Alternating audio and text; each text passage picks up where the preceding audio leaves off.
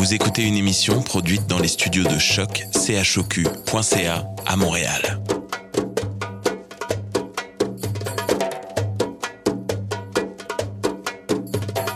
Bienvenue à Radio Dodo, une émission dédiée aux tout petits enfants en difficulté. Radio Dodo est neutre et patronnée par la Commission canadienne pour l'UNESCO.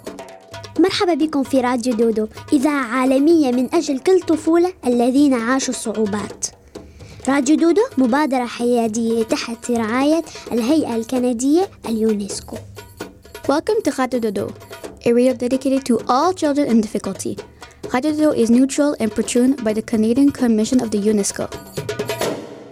Vous écoutez Radio Dodo. You're listening to Radio Dodo. تسمعوا راديو دودو مساء الخير يا أصدقائي اسمي رهف وأنا جد مسرور ملاقاتكم الليلة سمعتوا هذا الصوت؟ هو إنها باخرة النوم التي تقترب إلينا ولكن قبل ذلك راح نسمع إلى حلقة اليوم بموضوع أسافر حول العالم في البداية راح نتعرف بهوغو بيلانجر رجل سافر كثيرا بفضل عمله في سيرك دي سوليل. ثم سنة تحكي لنا قصة ميلان باكيت. امرأة قطعت البحور وحدها في باخرة صغيرة. بعد ذلك نستمع إلى قصة الأمير الصغير. ننتهي الحلقة بقصص بصوت إيلي وميغانا. ليلة سعيدة يا أصدقائي. أتمنى لكم تنبسطوا في حلقات راديو دودو. تصبحوا على خير.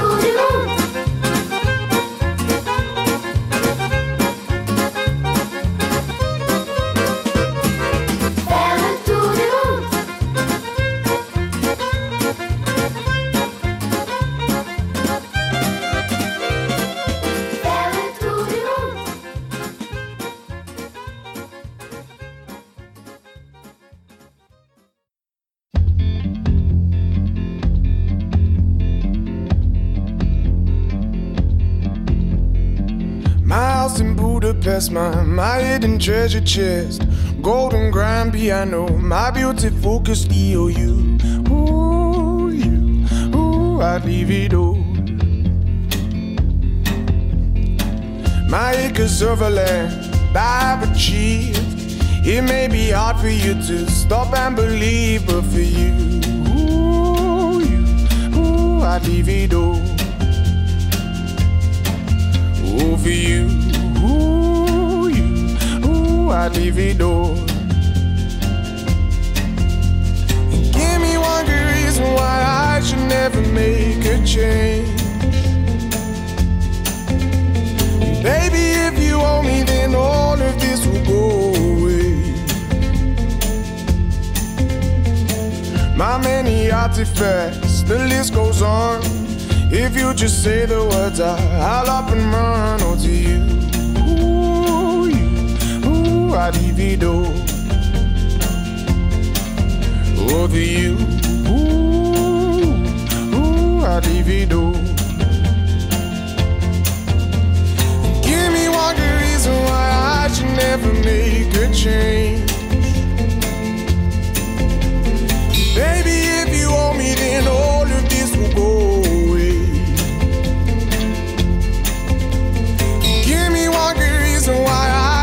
Never make a change.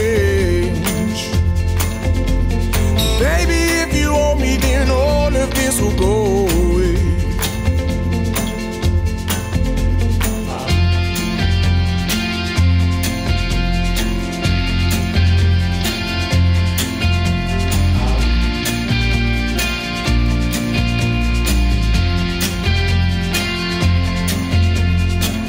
My friends and family, they don't understand.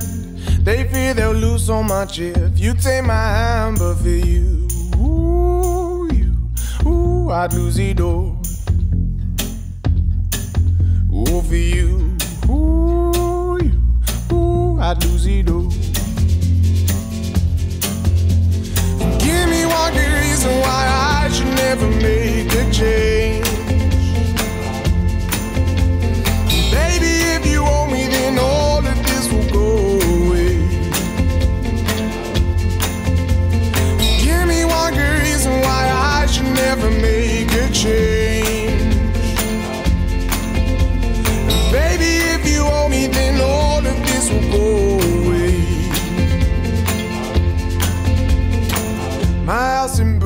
Budapest, my, my hidden treasure chest.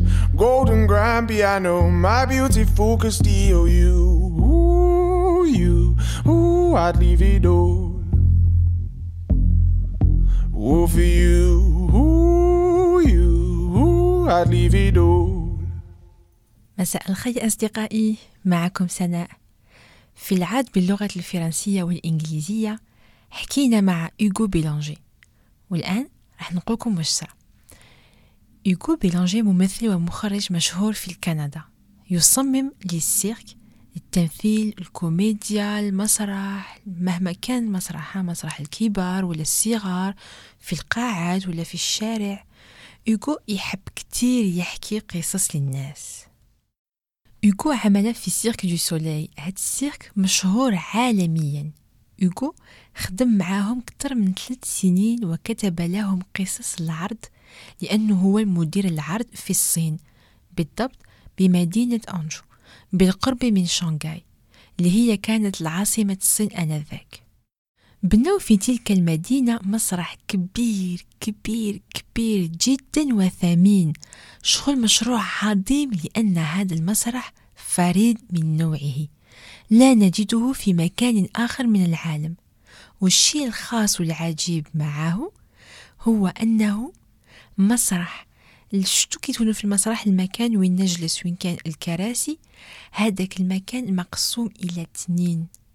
إلى اثنين وكل جزء يتحرك. راح نفهم لكم تخيلوا خلال الحصة أنتوا تتحركوا في المسرح.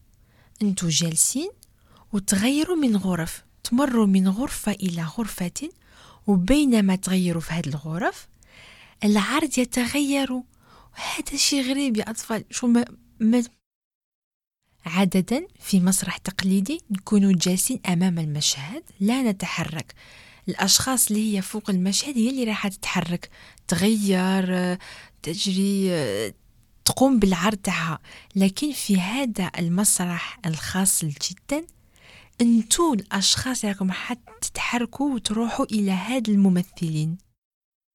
وهذا يا اطفال يعتبر أكبر عرض للسيرك دو سولي في العالم.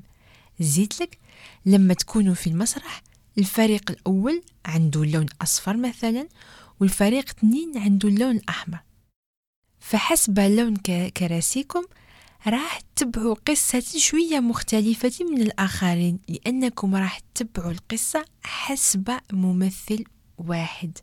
مثلا إذا كانت قصة حب بين شخصين الفريق الأول راح يتبع القصة حسب عيون الطفلة والفريق الثاني حسب الذكر ففي نهاية العرض راح تلاقاو مع باقي المشاهدين وراح تحكوا مع بعض شكون شفتو خلال هذا العرض وما هو الشيء المختلف الشيء اللي كان كيف كيف وهكذا راح تكون عندكم شغل قصتين يوكو يسافر كتير في إطار عمله. في الأصل عنده شركات التي تخرج عروض للأطفال والكبار حول العالم. مثلا هو اللي كيف بينوكيو أليس في بلد العجائب آه، وعروض كثيرة أخرى بالفرنسية والإنجليزية. وفي مختلف البلدان في كندا في أمريكا في البحرين في الصين في تايوان هونغ كونغ إلى آخره.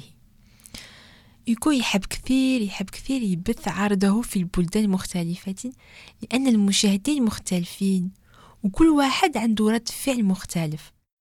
تارة راح نضحكوا كلنا في نفس الوقت مهما كنا في أي بلد من العالم. في نفس المشهد هذا عجيب. تشوفوا طفل من أمريكا وطفل من الصين أو البحرين يضحكوا في نفس الحلقة ونفس الوقت من العرض. كذلك صمم إيغو عرض جميع أنحاء العالم في 80 يوم لجول فيرن. لأن هذا العرض يرى أنحاء مختلف من العالم فسافر إيغو في جميع البلدان التي نجدها في الكتاب لتحضير العرض جيدا حتى نشعر بالضبط بما يحدث في هذه الحلقة من الكتاب. لذلك راح إلى الهند إلى الصين إلى اليابان. باه يتعرف على التقاليد تاعهم والثقافة حتى يمكن يكيفها في العرض في المسرح. ولما إحنا نروح نشوفوا هذا المسرح راح نحس روحنا كل سافرنا إلى هذه البلدان. أخيرا يوغو عمل مع أناس من مختلف الجنسيات. الصين، روسيا، البرتغال، أمريكا، أوقيانوسيا من جميع أنحاء العالم بمختلف اللغات. ساعات كان يحتاج مترجم به يمكن يتحدث معهم. واكتشف إيغو أنه أفضل شيء هو أخذ الوقت لاكتشاف الآخر للتعرف عليه رغم اللغات المختلفة. لا تخافوا في اكتشاف ثقافة أخرى يا أطفال. بل كونوا فضولين باه تتعلموا أشياء جديدة. يوغو يقولنا أنه محظوظ لأن عمله يجعله فضول فكونوا كيفو لا تسمعوا للأناس المتشائمين. كونوا أنتم كونوا نفسكم. ليلة سعيدة يا أطفال.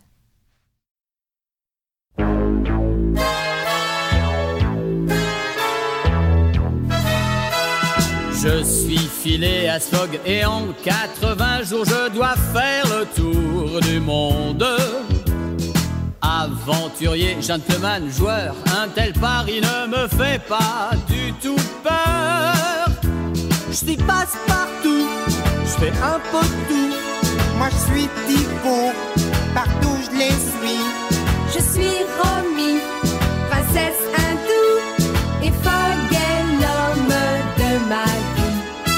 Je suis filé à Sfog et en 80 jours un tel pari ne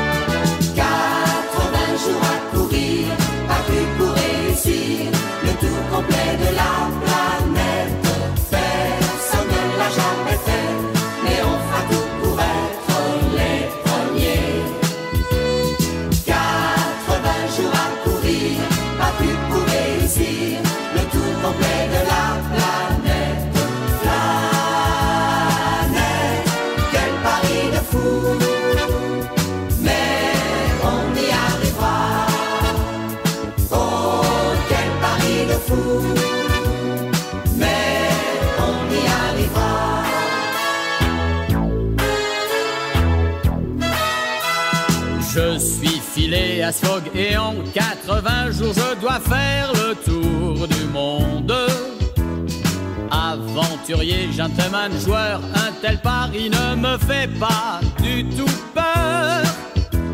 Tu le perdras grâce à moi. Ne l'oublie pas, fixe te rattrapera. Et moi, transfert, je suis payé très cher pour faire de ta vie un enfer. Je suis filé à Sfog et en 80 jours un tel pari ne me fait pas du tout peur.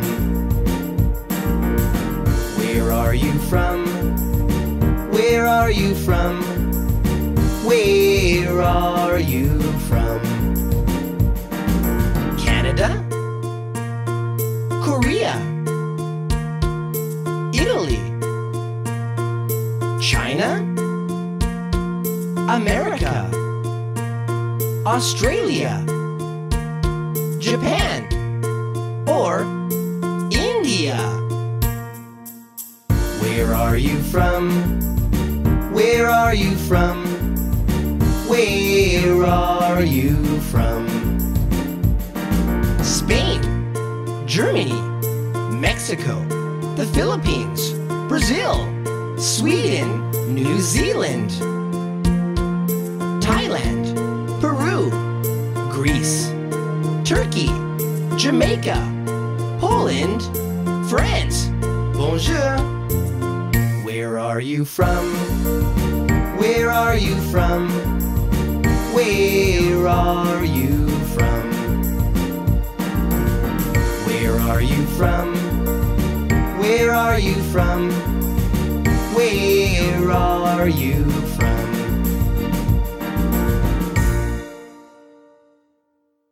مساء الخير أصدقائي معكم سناء الليلة راح نقرأ عليكم قصة الأمير الصغير تعقلوا عليه كتبتها لنا إيزابيل كانت إيزابيل في رحلة طويلة بعيدا بعيدا بعيدا جدا. آلاف الكيلومترات من الأرض في الفضاء. تمكنت من السفر إلى النجوم بفضل صديقها الأمير الصغير. أجل هل تتذكروه؟ هذا الرجل الصغير المضحك سخنتوت بصوت رقيق وابتسامة مضحكة. لقد ضاع في كوكبنا.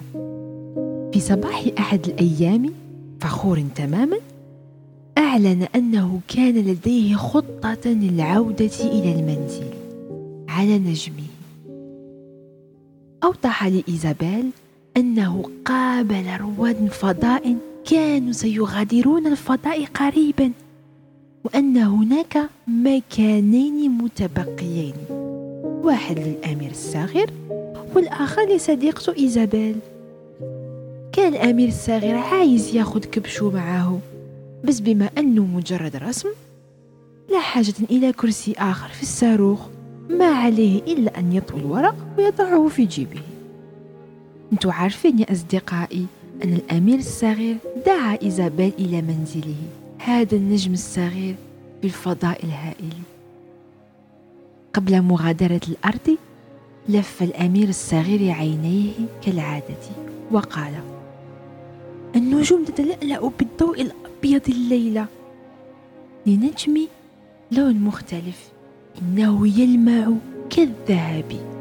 سنجده بكل سهولة عندما سنكون في الفضاء. لأول مرة منذ فترة طويلة رأت إيزابيل الأمير الصغير متحمسا. غير صبورا ولا يصمد. بقيت نظراتها ثابتة إلى السماء وضخاماته. لقد كان الأمير الصغير يبحث بالفعل عن نجمه الأجمل النجم الذي يلمع في الليل الأزرق. كان للأمير الصغير حقيبة صغيرة حمراء دائما معه. عمر ما افتحها أمام إيزابيل. كانت خفيفة جدا. يا ترى شو اللي فيها؟ ركب الأمير الصغير الصاروخ بحقيبته الصغيرة. وإيزابيل اختارت كيس كبير وعمراته وملآته بالملابس الدافئة. يبدو أنه البرد في الفضاء. بس هذا جعل الأمير الصغير يضحك ويضحك. أنت تعرف يا إيزابيل نجمتي قريبة من الشمس وبفضله الجو دائما دافئا في المنزل. لا حاجة إلى معطفك. خليه على الأرض. بدأ رواد الفضاء في تشغيل محركات الصاروخ. فبدا الأمير الصغير جادا. هل سبق لي أن أخبرتك عن الوردة؟ إنها جميلة جدا لكنها تريد دائما أن أحبها. إنها كثيرة من العمل للحب باللحظة التي اندفع فيها صاروخنا إلى الفضاء فهمت إيزابيل أخيرا سبب مغادرة الأمير الصغير لنجمه. أراد أن يتعلم الحب وهذا فقط لإرضاء وردته. هذا الرجل الصغير ذو الشعر الذهبي الذي كان مجرد حلاوة ولطف كان يبحث عن الحب لإعادته معه. في طريقهم رأت إيزابيل النجوم تتحرك بسرعة عالية من الصخور. وأصبحت الأرض مجرد نقطة زرقاء صغيرة في السماء. كان الأمير الصغير نائما. كانت يده قد أسقطت حقيبته الحمراء الصغيرة. بدون صوت فتحتها إيزابيل. إنها تحتوي على علبة سقي مضحكة. بشكل قلب. راقبت إيزابيل صديقها ينام فشعرت فجأة بالكثير من الألم. كانت تعلم أنه قريبا ما يحطهم الصخور على نجمه وأنه سيقدم لها الوردة وسيخبرها أنه تعلم الحب. ويقول لها أحبك يا وردة ستكوني سعيدة معي. في هذه اللحظة عرفت إيزابيل أن الأمير الصغير لم يعد بحاجة إليها وأنها ستفتقد ضحكته كل ليلة منذ عودتها تنظر إيزابيل إلى السماء. تتخيل الأمير الصغير يشاهدها من أعلى نجمه ويشاهدكم أيضا يا أصدقائي. وهكذا انتهت القصة. أقبلكم وأحلام سعيدة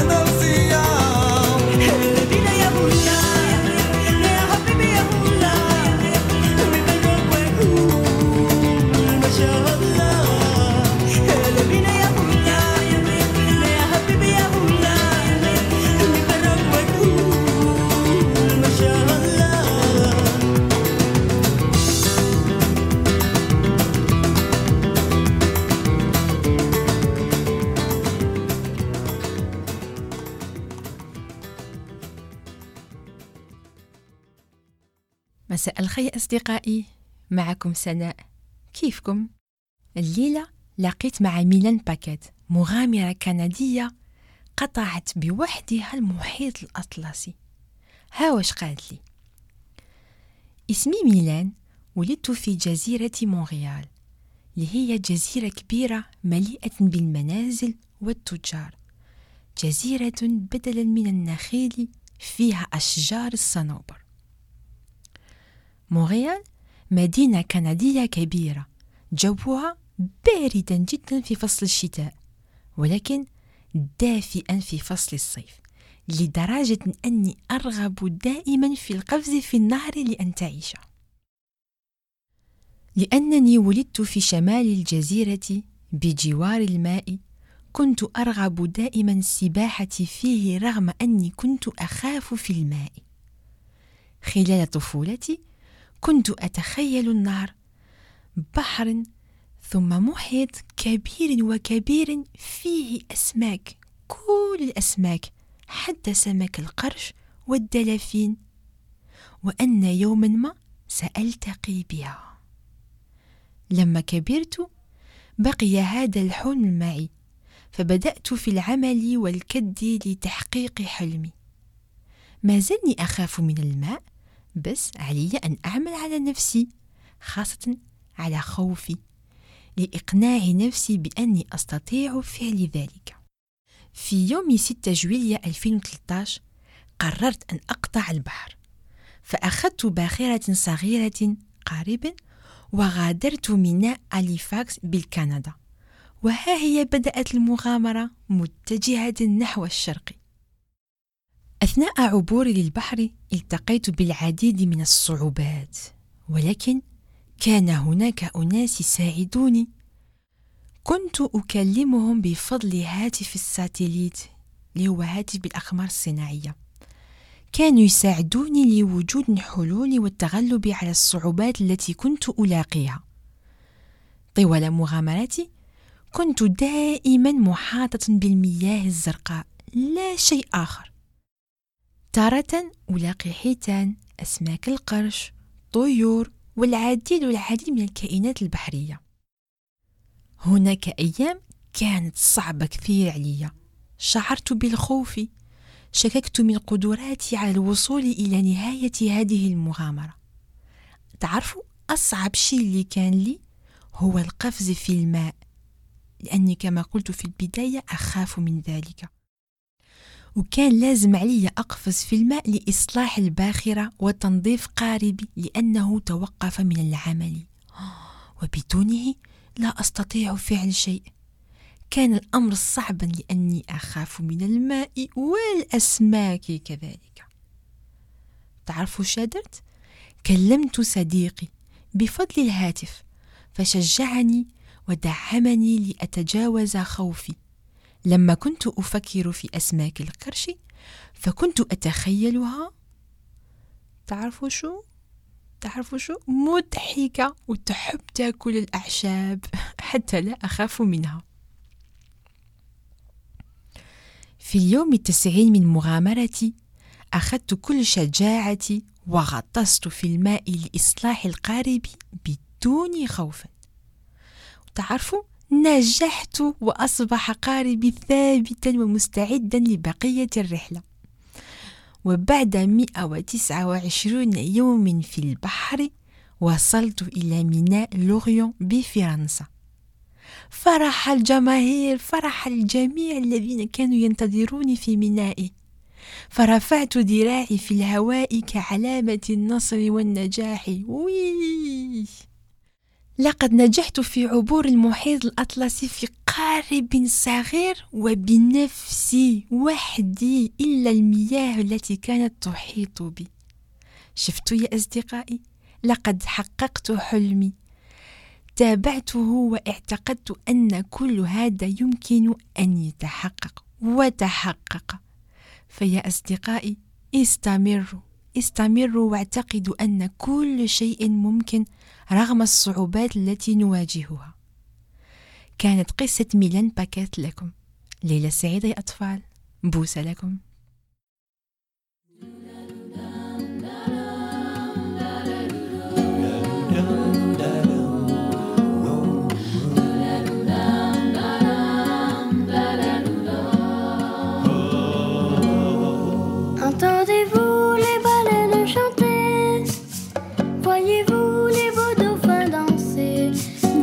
l'océan, dans l'océan.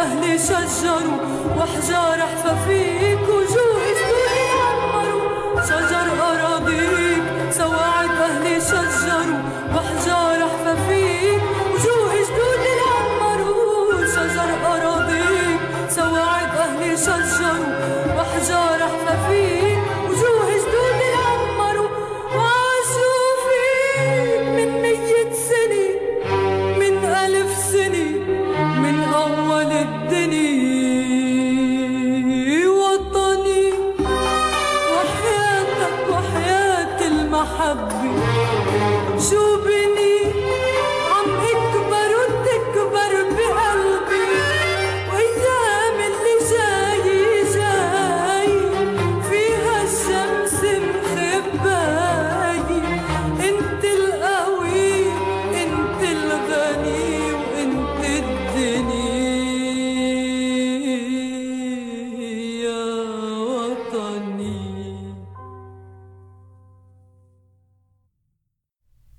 الخير أصدقائي معكم سناء.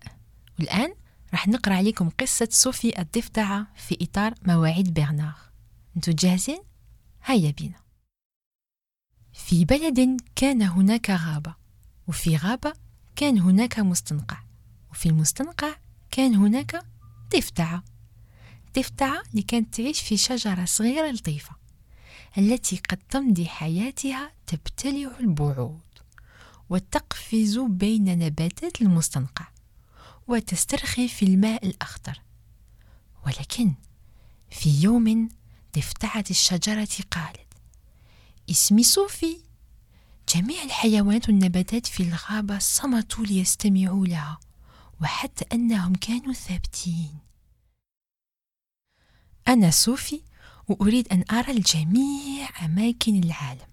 ثم قفزت صوفي خارج المستنقع مسرعة سعيدة لداخل الغابة. أولا قابلت صوفي الخلدة التي أخبرتها. أنفاقي هي أجمل الأماكن في العالم. لا يجب عليك أن تري أي شيء آخر في العالم. فزارت صوفي أنفاق الخلدة المليئة بالكنوز المدفونة والأشجار الثمينة. وحيث يمكن أن يبقى الواحد منا هناك دافئا حتى في الشتاء. ولكن صوفي قالت "أمم، أفضل مستنقعي الصغير إنه أجمل بكثير من أحشارك الخضراء الثمينة.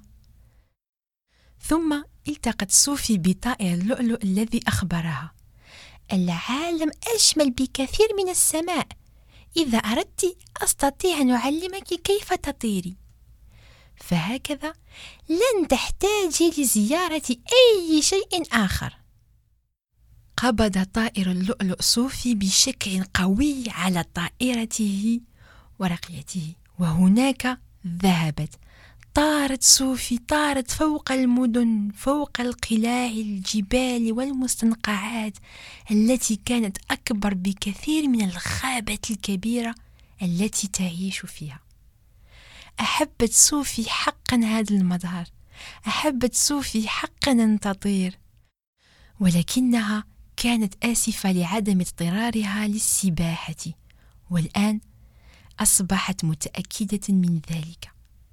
مستنقعها كان الأجمل في العالم الكبير فطائر اللؤلؤ أعادها هناك.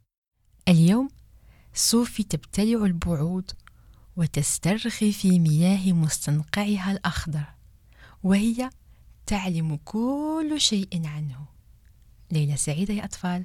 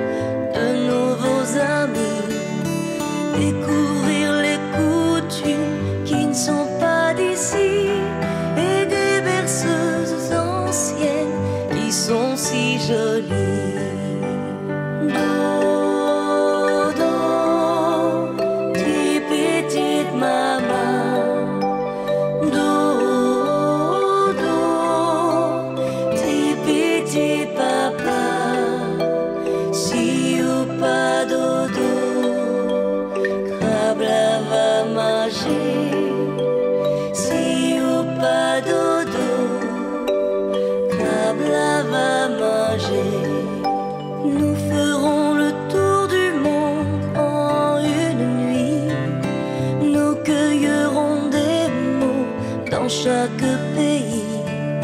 Nous cueillerons des notes, des mélodies, et tu auras chanson au pied de ton lit. La lune restera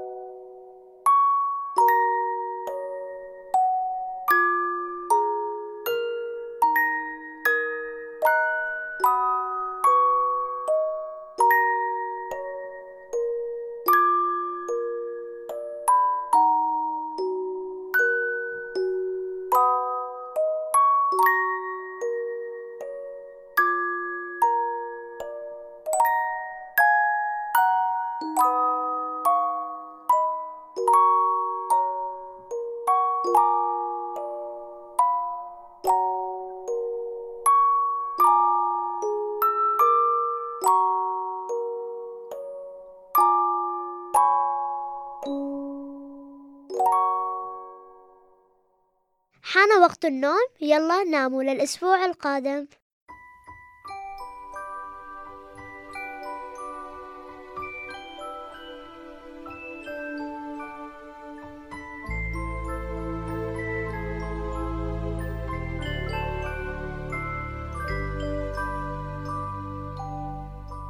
Lullaby and good night. In the sky, stars are bright. Round your head, flowers gay. Set your slumbers till day. Lullaby and good night. In the sky, stars are bright. Round your head, flowers gay. Set your slumbers till day. Close your eyes now and rest. May these hours be blessed. Close your eyes now and rest. May these hours be blessed. Bonne nuit,